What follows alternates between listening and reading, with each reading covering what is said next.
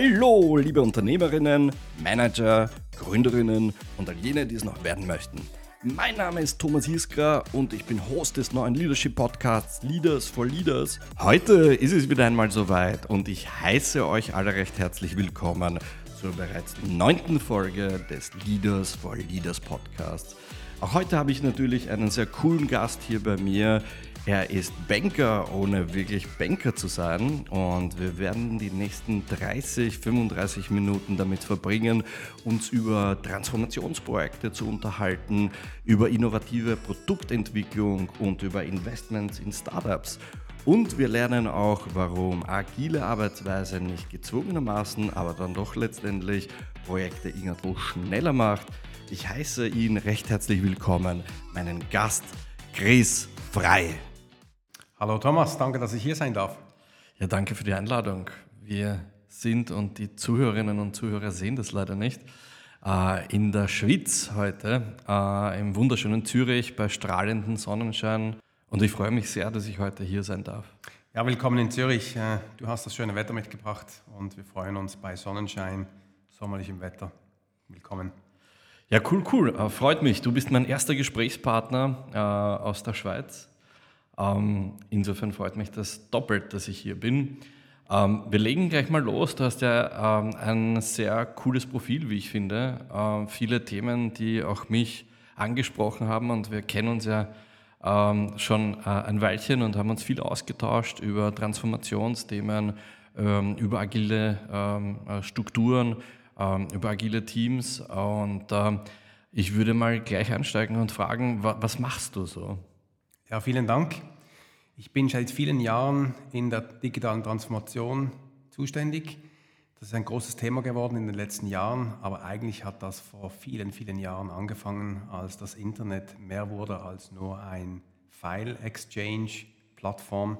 Das heißt, ich arbeite heute bei einer globalen Bank in der digitalen Transformation, wo wir die Technologie so umgestalten und positionieren wollen, dass sie nicht nur ein Enabler ist, sondern wirklich ein Differentiator, weil die Technologie heute kann für den Kunden mit der richtigen Experience den Unterschied machen, ob das Banking seamless und angenehm ist oder eben mühsam old-fashioned. Das ist, was ich mache. Ein großes Thema mit vielen Facetten. Also du bist quasi Transformation Lead, uh, Chief Digital and Innovation Office, ähm, habe ich gelesen.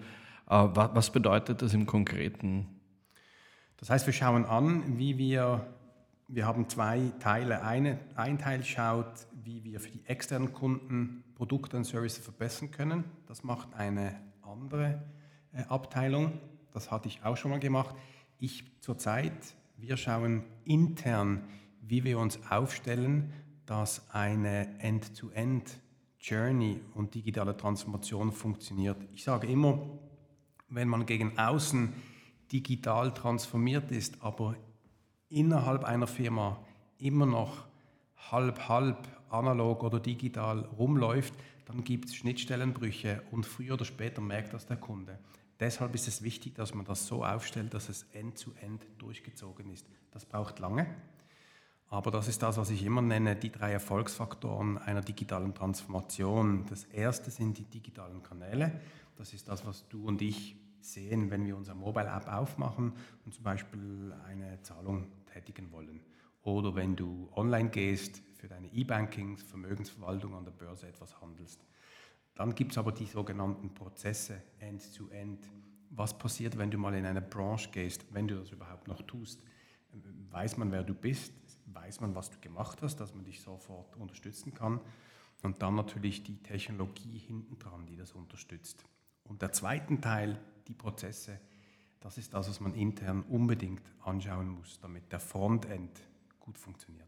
Ist das ein reines ähm, Thema der Finanzindustrie? Ähm, weil da steckst du ja relativ drinnen, bist seit vielen Jahren in verschiedenen Positionen, auch, auch bei der Bank tätig, ähm, hast aber viele andere Stationen auch schon ähm, ja, absolviert und äh, hast da Erfahrungen sammeln können ähm, aus verschiedensten Branchen. Ist das äh, Thema, das du gerade beschrieben hast, wirklich nur ausschließlich auf die Finanzbranche zu reduzieren oder findet man dann in abgewandelter Form auch, auch in anderen Industrien wieder? Ich finde, dass das für alle Industrien Anwendbarkeit hat, auch für Governance oder Governance.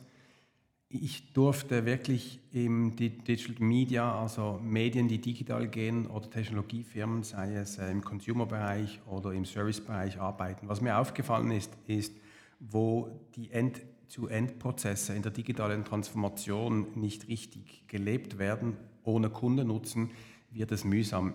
Ich gebe ein Beispiel äh, in einem Bereich, den wir alle kennen. Vermutlich haben alle von uns schon mal Online-Möbel bestellt. Etwas, das man nicht selber tragen will und dann bekommt man es nach Hause geliefert. Funktioniert tadellos. Dann kommt vielleicht das falsche Möbelstück. Dann ruft man an. Und dann heißt es bei der Hotline, ah, wir arbeiten mit einer Distribution-Firma zusammen, rufen Sie die doch bitte an. Hm. Ruft man dort an, dann heißt, ja, bei Ihnen in Zürich arbeiten wir bei, mit der Transportfirma ABC zusammen. Sie müssen diese anrufen, dann können Sie das Möbelstück zurückgeben. Okay. Währenddem Sie das tun, äh, bekommt man vielleicht eine Woche später eine Rechnung zugestellt. Und dann ruft man wieder an und sagt, ich möchte keine Rechnung bezahlen für ein Möbelstück, das zurückgeht, weil es ist das Falsche. Man wird von Pontius zu Pilatus ähm, geschickt, wie ich das nenne. Kennt man ab und zu. Ja, genau. Und, und, das ist für mich eine digitale Transformation nicht zu Ende gedacht. Ich kann zwar etwas online bestellen, aber ich werde alleine gelassen. Und wenn ich zum Beispiel in einem Restaurant ein schlechtes Stück Fleisch bekomme, dann rufe ich auch nicht beim Metzger an oder gehe zum Bauern und schaue, wieso das Klar. Tier jetzt so ähm, aufgezogen wurde. Und das ist das, was ich meine für alle Industrien. Die digitale Transformation hört nicht mit dem digitalen Kanal auf. Das fängt genau dort an. Wenn alles gut geht, fein. Und wenn es nicht gut geht, da zeigt sich, ob das durchgedacht ist. Deshalb, das ist für alle Branchen. Und die, die das nicht hinbekommen, nach meiner Meinung, die werden kurz oder lang nicht mehr existieren, weil der Kunde möchte es so einfach wie möglich. Die Welt ist komplex geworden. Ich sage immer, Simple Wins. Was verstehst du darunter? Simple Wins heißt, dass etwas einfach zu gebrauchen ist. Man will keine Manuals lesen. Wenn es nicht funktioniert, kann ich mich an einen Ort wenden, nämlich dem Service Provider, der schaut das für mich an und dann wird das erledigt. Und das ist nicht nur im Bankenbereich, sondern das ist bei allen. Beim Bankenbereich merkt man es natürlich, wenn ich eine Zahlung ausführe und die geht schief und die ist irgendwo und es ist viel Geld. Klar. Ich muss dem nachrennen, werde ich nervös. Aber auch das passiert, was man ab und zu in der Zeitung liest, dass mal äh, ein höherer neunstelliger Betrag irgendwo in Australien landet oder so. Ne? Ist mir jetzt wenig bekannt, sollte nicht passieren. War, war nicht, war, war, nicht bei euch. War nicht bei uns, Glück gehabt. War, war in Deutschland. Ja. Aber das ist das, was ich meine mit äh, digitaler Transformation, so ein Zauberwort.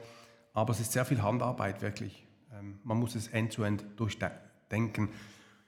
Es ist auch so, wenn wir heute zum Beispiel in der Bank anschauen, in der Vergangenheit hatten wir viele Prozesse. Man will eine Hypothek, eine Stelle, ein Prozess. Man will Zahlungen tätigen, eine Stelle, ein anderer Prozess. Ich möchte vielleicht Börsenaufträge geben, eine Stelle, ein Prozess.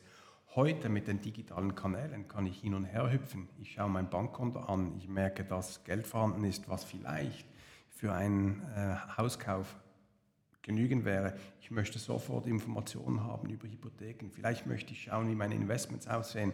Das heißt, ich fange an, über diese Kanäle, die früher einzeln provided wurden, hin und her zu hüpfen.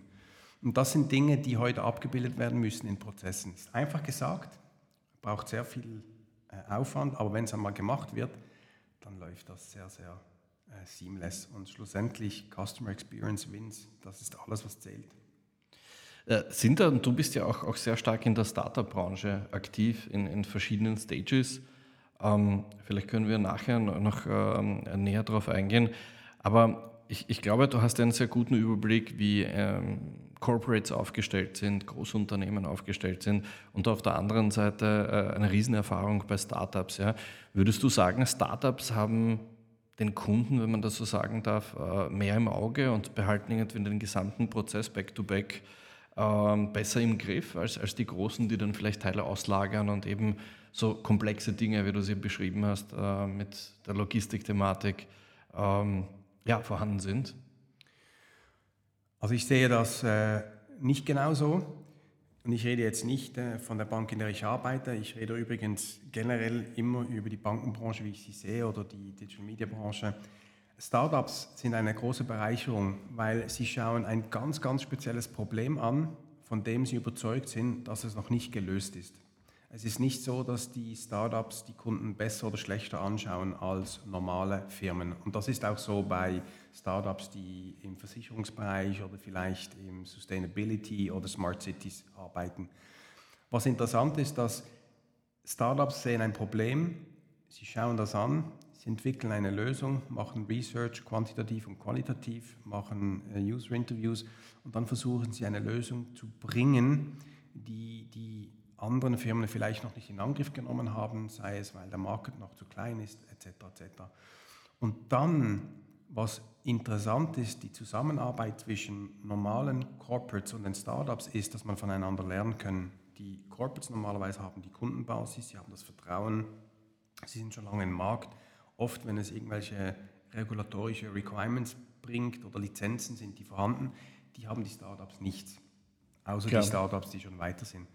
Und da können die beiden Seiten voneinander lernen, dass man vielleicht sieht, dass ein Problem gelöst, das haben wir auch, kann man dieses Problem von den Startups benutzen, um das Problem in einer normalen Corporate zu lösen. Das ist der spannende Teil.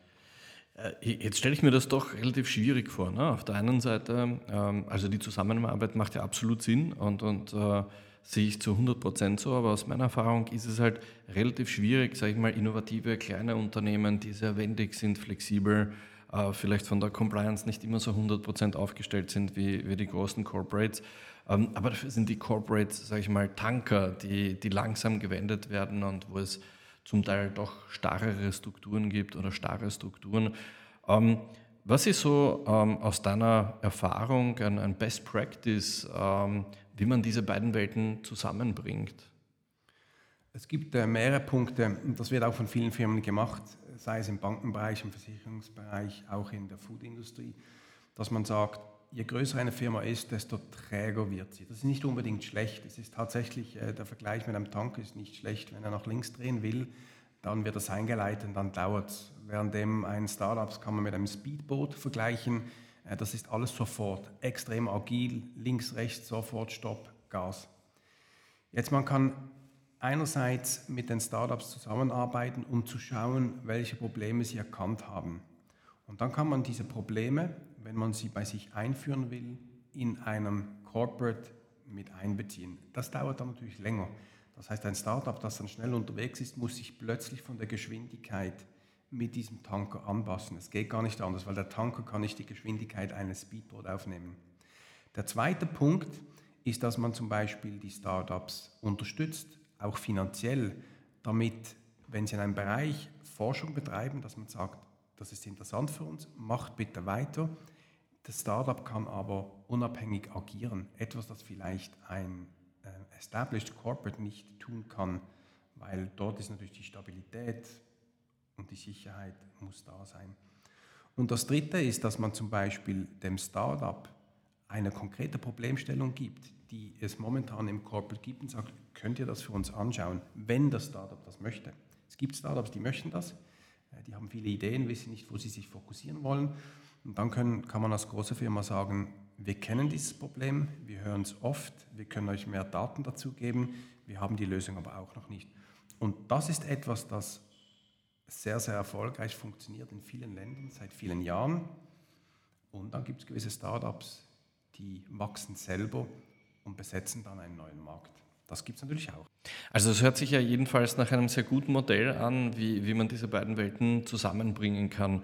Du hast, glaube ich, äh, auch da einen, einen, einen wichtigen Punkt angesprochen. Fokus ähm, ist ja auch ein, ähm, ein Thema für unsere agile ähm, Kultur und, und ähm, agile Sichtweise von, von Themen.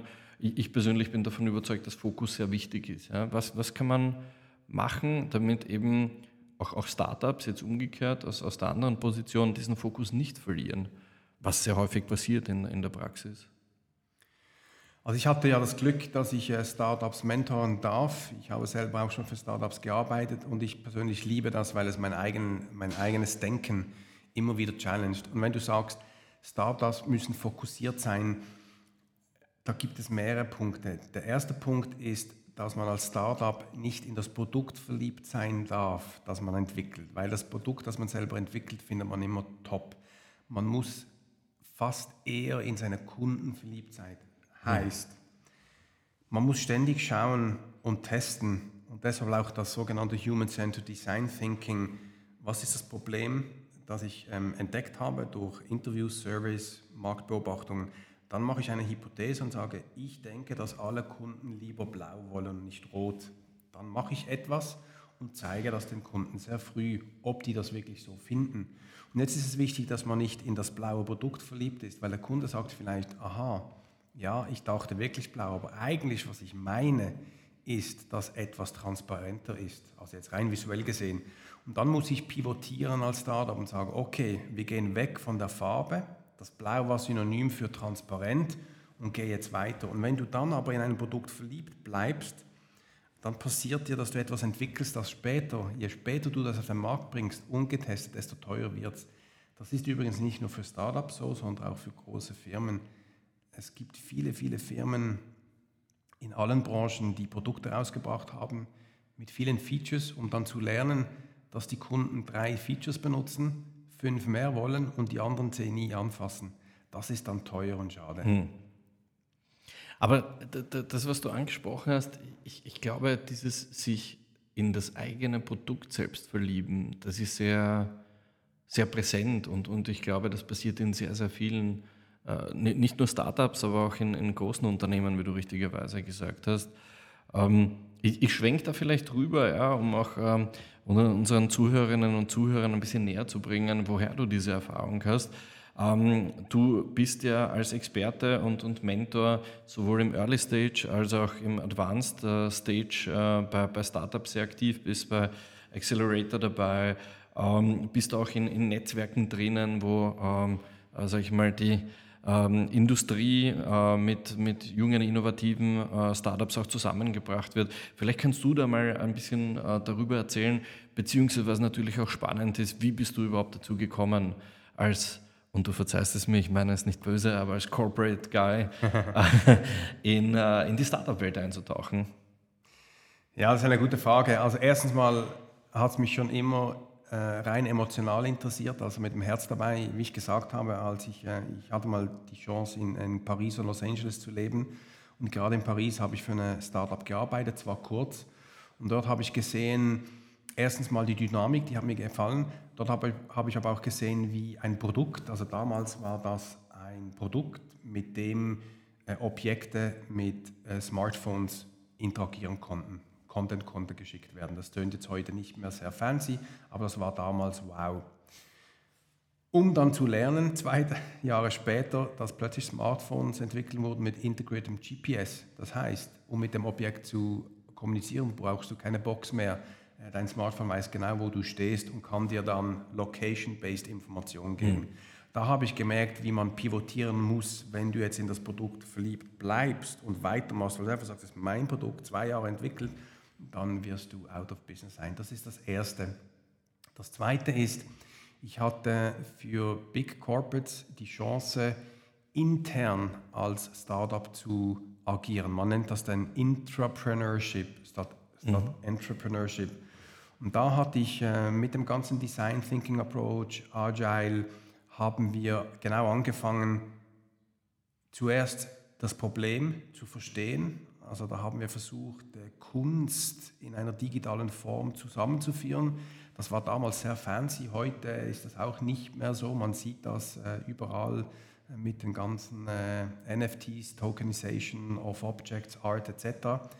Und da haben wir versucht, genau anders zu agieren wie Corporates. Da werden wir bezahlt, um so schnell wie möglich Lösungen zu bringen. Wie du aber aus deiner eigenen Tätigkeit auch weißt, ich weiß auch, äh, dass du ein Agile-Experte bist. Ich bin das nicht, aber du bist es, dass das Problem zu verstehen fast wichtiger ist, bevor wir in die Lösung hüpfen.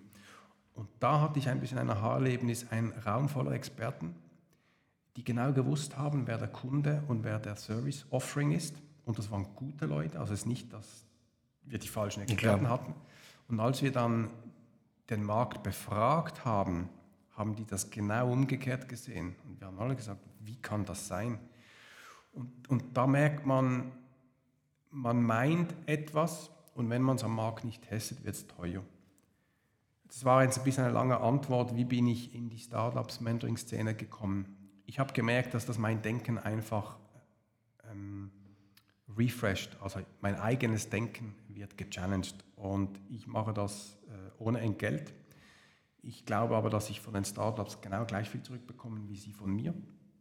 Und äh, da habe ich auch Beispiele von Startups, die gemeint haben, ihre Lösung bringt etwas für die Corporates. Als ich sie aber mit den Experten connected habe, haben wir gemerkt, das Produkt ist perfekt, aber nicht für die Firma, die sie targeten, sondern alle anderen, die sich mit dieser Firma connecten.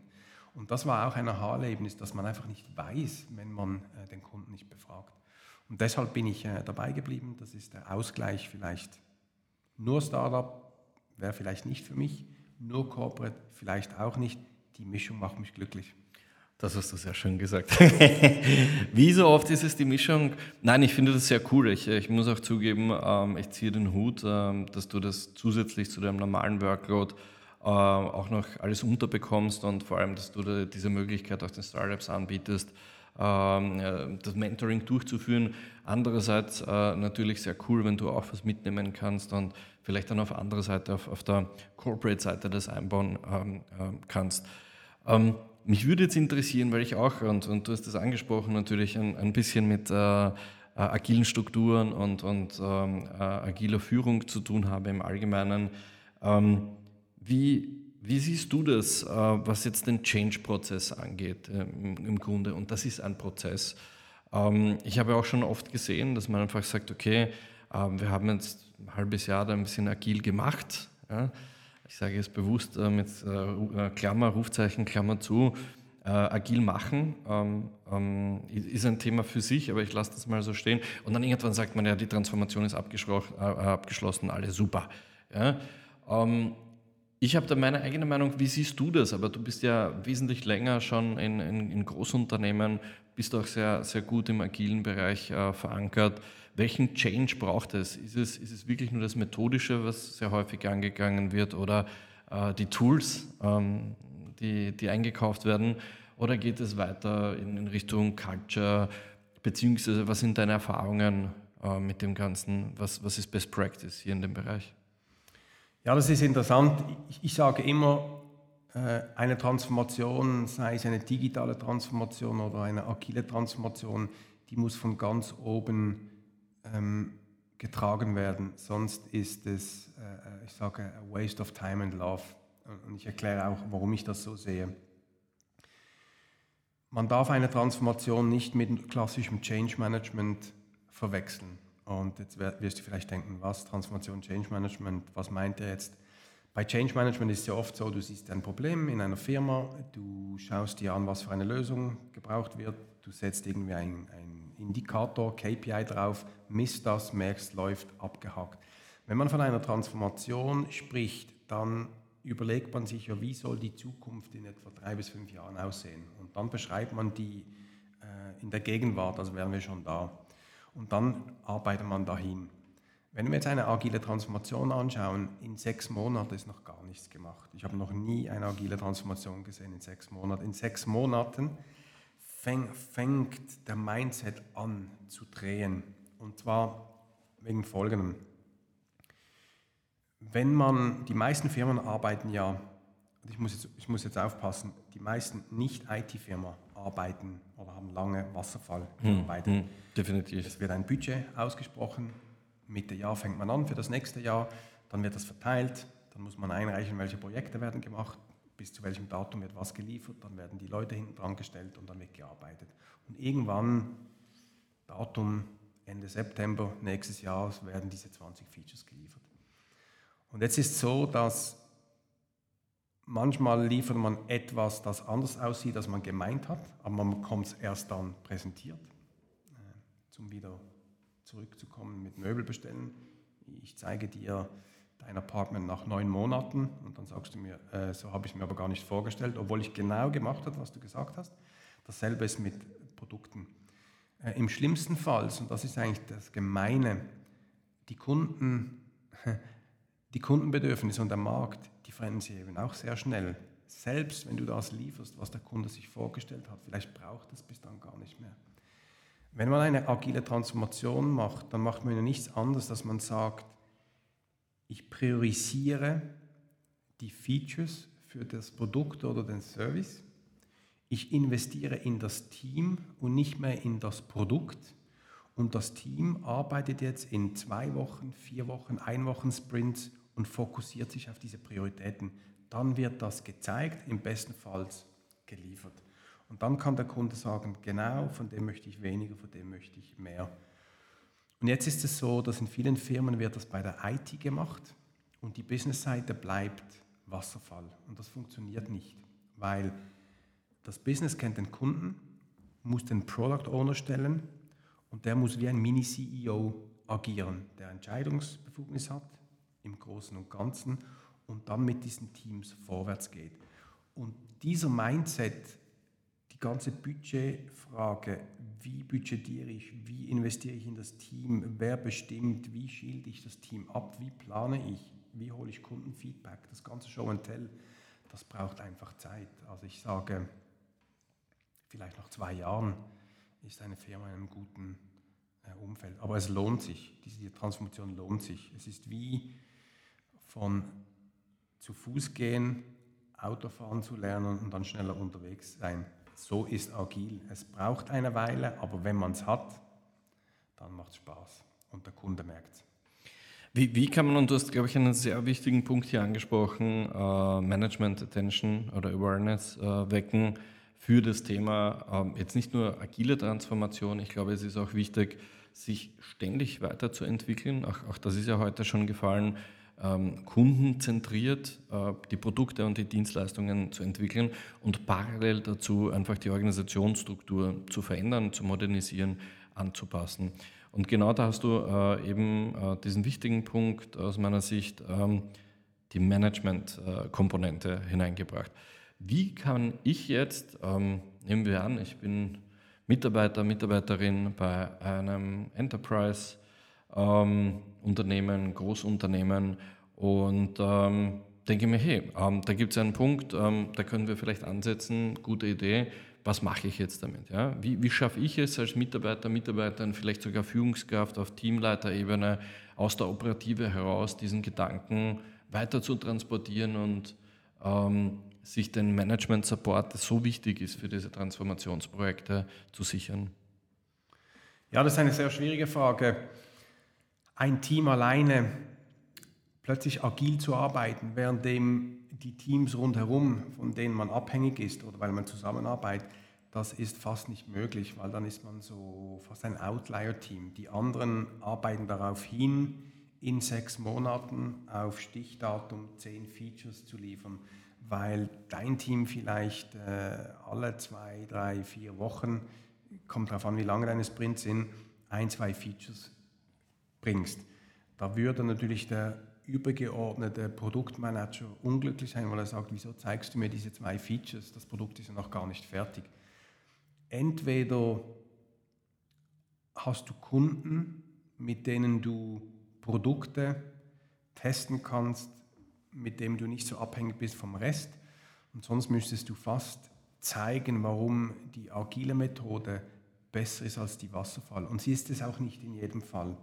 Wenn du ein ein Kreuzfahrtschiff baust, ist die agile Methode vermutlich nicht richtig, weil du musst irgendwann mal ein schwimmendes Schiff haben, das zum Startpunkt X funktioniert. Alle schnelllebigen Produkte oder Features profitieren aber von der agilen Methode. Deshalb die ganzen Spotify, Apples, Facebooks dieser Welt arbeiten schon seit Jahrzehnten so. Ist ja nichts Neues. Jetzt stelle ich provokativ eine Frage, weil wir so gerade die Agilität anwerben. Ich höre sehr häufig, wir müssen agiler werden, weil dann sind wir schneller fertig. Was hältst du von dieser Aussage? Sehe ich nicht so. Ich höre das oft. Äh, wir müssen agiler arbeiten, dann wird es billiger und schneller. Das ist nicht so. ja, genau. Die finanzielle Komponente habe ich jetzt vergessen. Ja, Stimmt nein, das ist nicht so. Es ist indirekt so. Und zwar aus folgendem Grund. Was heißt denn eigentlich agil? Oder was heißt nicht agil? Ich habe vorher das Beispiel gebracht. Wasserfall bedeutet, wir definieren, der, der das Budget hat, Zehn Features, Stichdatum, ich gebe es auf den Markt. Wir haben das gemacht. Und jetzt ist so, dass bis zu diesem Zeitpunkt hat der Kunde nichts. Es gibt das Beispiel mit, du brauchst ein Fahrzeug von A nach B. Ich gebe dir eines in einem Jahr, vier Räder, Türe, geschlossenes Dach. Bis dahin gehst du zu Fuß. Agil würde bedeuten, ich baue dir ein Brett mit vier Rädern und da kannst du schon mal schnell Skateboard-mäßig unterwegs sein. Später gebe ich dir einen Roller, dann kommt vielleicht ein offenes Auto und später gebe ich dir was Sicheres. Das ist agil, das heißt, du bekommst immer etwas und es gibt immer mehr dazu. Jetzt in einer Firma, wenn wir wieder zurückgehen, es ist weder billiger noch schneller, aber du vermeidest Features zu entwickeln, um später herauszufinden, dass der Kunde das entweder gar nicht will oder nicht mehr will. Das heißt, die Sunk Costs, die vermeidest du. Jetzt könnte man sagen, es wird günstiger, weil du weniger Geld aus dem Fenster schmeißt. Wegen der Geschwindigkeit, ich denke mal, wenn du ein Projekt Wasserfall laufen würdest lassen und eines agil und nach einem Jahr schaust du, vermutlich hätten beide ein Produkt mit gleich vielen Features. Die Frage ist aber, hast du die Features, die der Kunde hm. jetzt noch will und braucht in einem Markt, der sich ständig verändert? Das ist die Quizfrage. Geschwindigkeit, wenn du schnell rennst, aber in die falsche Richtung, ist useless. Also wenn ich es zusammenfassen darf, wir müssen die CEOs dieser Welt enttäuschen, äh, agile Arbeitsweisen machen, ähm, weder äh, die Arbeit billiger noch ist man dann schneller fertig aber man baut ein Produkt oder eine Dienstleistung, die der Kunde auch wirklich zu diesem Zeitpunkt haben will. Und äh, ich teile deine Ansicht zu 100 Prozent. Übrigens sehr, sehr schönes, plakatives Beispiel gebracht mit der Fortbewegung. Ähm, ich glaube, da kann man sich das gut vorstellen und das ist wirklich das, was es auf den Punkt bringt. Ja, wenn ich noch etwas dazu sagen darf. Vielleicht wird, wird sich jetzt werden sich gewisse Hörer fragen, also man darf auch äh, eine andere Ansicht haben natürlich. Ich Absolut, natürlich. Uns, die sagen, nein, nein, es ist günstiger und schneller. Ich habe es bis jetzt noch nicht gesehen. Äh, ich, ich verkaufe es auch nie als das. Ich sage immer, es ist eine Frage des Überlebens der Firma. Und zwar aus folgendem Grund. Die Welt ist voll von Firmen, die Produkte schnell und günstig geliefert haben, aber leider nicht die, die der Kunde dann noch wollte. Mhm. Deshalb machen wir das. Hast du da Beispiele? Was wäre zum Beispiel so ein Produkt, um es unseren Zuhörerinnen und Zuhörern ja, zu sie, Wir kennen sie alle. Man kann äh, BlackBerry, Blockbuster, die ganzen Kodaks dieser Welt, Nokias kann man nehmen, die sensationelle Produkte hatten. Äh, ich sage jetzt nicht, dass Agile oder nicht Agile hat die aus dem Markt gebracht, aber man hat vielleicht zu lange nicht gesehen und gehört, was der Kunde braucht. Ein ganz gutes Beispiel, das möchte ich bringen, weil du es gefragt hast, ist Dropbox kennt jeder. Was viele nicht wissen, dass Dropbox zu Beginn Video gemacht hat, auf den Markt gelegt hat, was Dropbox machen könnte und die Kunden gefragt hat, wie sie das Produkt finden. Und innerhalb von zwei, drei Tagen hat Dropbox Tausende von Feedbacks bekommen übers Internet, wie gut sie das Produkt finden, welche Features fehlen, welche Features sie überhaupt nicht wollen. Und dann hat Dropbox gemerkt, was die Leute eigentlich wollen, ist ein Folder-System, das sie benutzen könnten, als wäre es auf dem PC, aber es ist irgendwo, damals hatte man, hatte man noch nicht von hm. Cloud gesprochen. Erst dann hat Dropbox angefangen, das Produkt zu entwickeln. Es gab viele Dropbox-Konkurrenten, die haben zuerst das Produkt entwickelt, waren verliebt in ihr Produkt, fanden es sensationell haben es auf den Markt gebracht mit den Features, von denen Dropbox schon lange wusste, dass das die Leute gar nicht wollen. Das ist Agilität. Sie waren nicht schneller als die anderen, aber sie brachten das, was der Kunde wollte. Und deshalb sind sie heute Marktführer in diesem Bereich. Kann es auch passieren, dass man manchmal, ähm, sag ich mal, mit seinem Produkt der Zeit voraus ist? Also mir fallen jetzt ganz konkret zwei Beispiele ein. Ähm, das eine ist die ähm, Brille mit Augmented Reality, ähm, die jetzt im, im Frühjahr von, von Apple rausgebracht wird, das ist ja jetzt nicht so neu, nicht? Also wenn man ein paar Jahre zurückblickt, hat Google äh, hier ein ähnliches Produkt äh, rausgebracht, das letztendlich gescheitert ist, weil es vielleicht zu früh war, vielleicht hat es da äh, gewisse Bedenken gehabt. Und ähm, ein zweites Beispiel, was mir einfällt, ist äh, auch Apple mit, seinem äh, iPad. Ähm, ich glaube, sieben Jahre früher, zehn Jahre früher hat ja Microsoft auch schon ein, ein Tablet rausgebracht, aber auch das ist gefloppt. Ja. Ähm, kann es sein, dass, dass manche Unternehmen, wenn ich jetzt diese zwei Beispiele als, Plaktiv hernehme, einfach dann wieder zu schnell sind, zu, zu progressiv und äh, von der anderen Seite, sage ich mal, bei den Kundenbedürfnissen vorbeischießen, nämlich schneller, als sich der Kunde an ähm, sag ich mal, diesen Technologieswitch anpassen kann? Ja, das gibt es natürlich auch und du hast ein paar interessante Beispiele genannt. Ähm, vielleicht können sich gewisse äh, Zuhörer noch an den Newton von Apple erinnern. PDA ist gefloppt, weil jeder gesagt hat, wieso brauche ich eine digitale Agenda? Ich habe ja Pen and Paper. Äh, die Beispiele, die du gebracht hast, sind auch so. Dieses Risiko besteht natürlich immer. Ich war selber an solchen Projekten involviert, als wir zum Beispiel äh, eben Kunststücke digitalisieren wollen, tokenisieren, damit Leute investieren können. Das war vor fast boah, sechs, sieben Jahren, haben die Leute gesagt, spinnt ihr eigentlich, was soll das? In der Kunstwelt will man Bücher und Hochglanz und heute werden sogar digitale Kunststücke, die nur so entstanden sind, verkauft für viel Geld. Was man natürlich, was immer passieren kann, ist, dass man etwas rausbringt, das der Kunde sogar wollte. Und wenn er es in den Händen hält, dann merkt er, nee, eigentlich ist es nicht, was ich will. Es gibt auch gewisse Firmen, Steve Jobs war so einer, der gesagt hat, der Kunde weiß sowieso nicht, was er will. Wir müssen es bauen und ihm zeigen. Ja, aber ich sage jetzt, nur weil eine Koryphäe auf der Welt das gekonnt hat, empfehle ich nicht, dass die anderen 99,9% das selber machen, weil Meistens fällt man so auf die Nase. Das iPad möglich, dass Microsoft zu früh war. Äh, ich habe selber das nie benutzt, aber ich hatte äh, Freunde, die das gehabt haben. Da muss ich aber auch sagen, dass die Umsetzung des iPads von Microsoft nach meiner Meinung einfach nicht genug gut war. Es war clumsy, es war irgendwie ein umklappbarer Schirm von einem PC, dieselbe Menüstruktur, es war einfach mühsam. Und was natürlich äh, Steve Jobs gemacht hat oder Apple mit dem ganzen Touchscreen, das war natürlich ein, ein Once-in-a-Lifetime-Push. Wobei man jetzt wieder zurück zum Pen ist, nicht? Also im, im Pro-Bereich zumindest. Ja. Interessante Weiterentwicklung des Produkts. Weil der Steve Jobs ja genau der war, der gesagt hat, äh, einen Pen hat man immer auf der Hand dabei, nämlich den Finger. Ne? Also der wollte das ja gar nicht.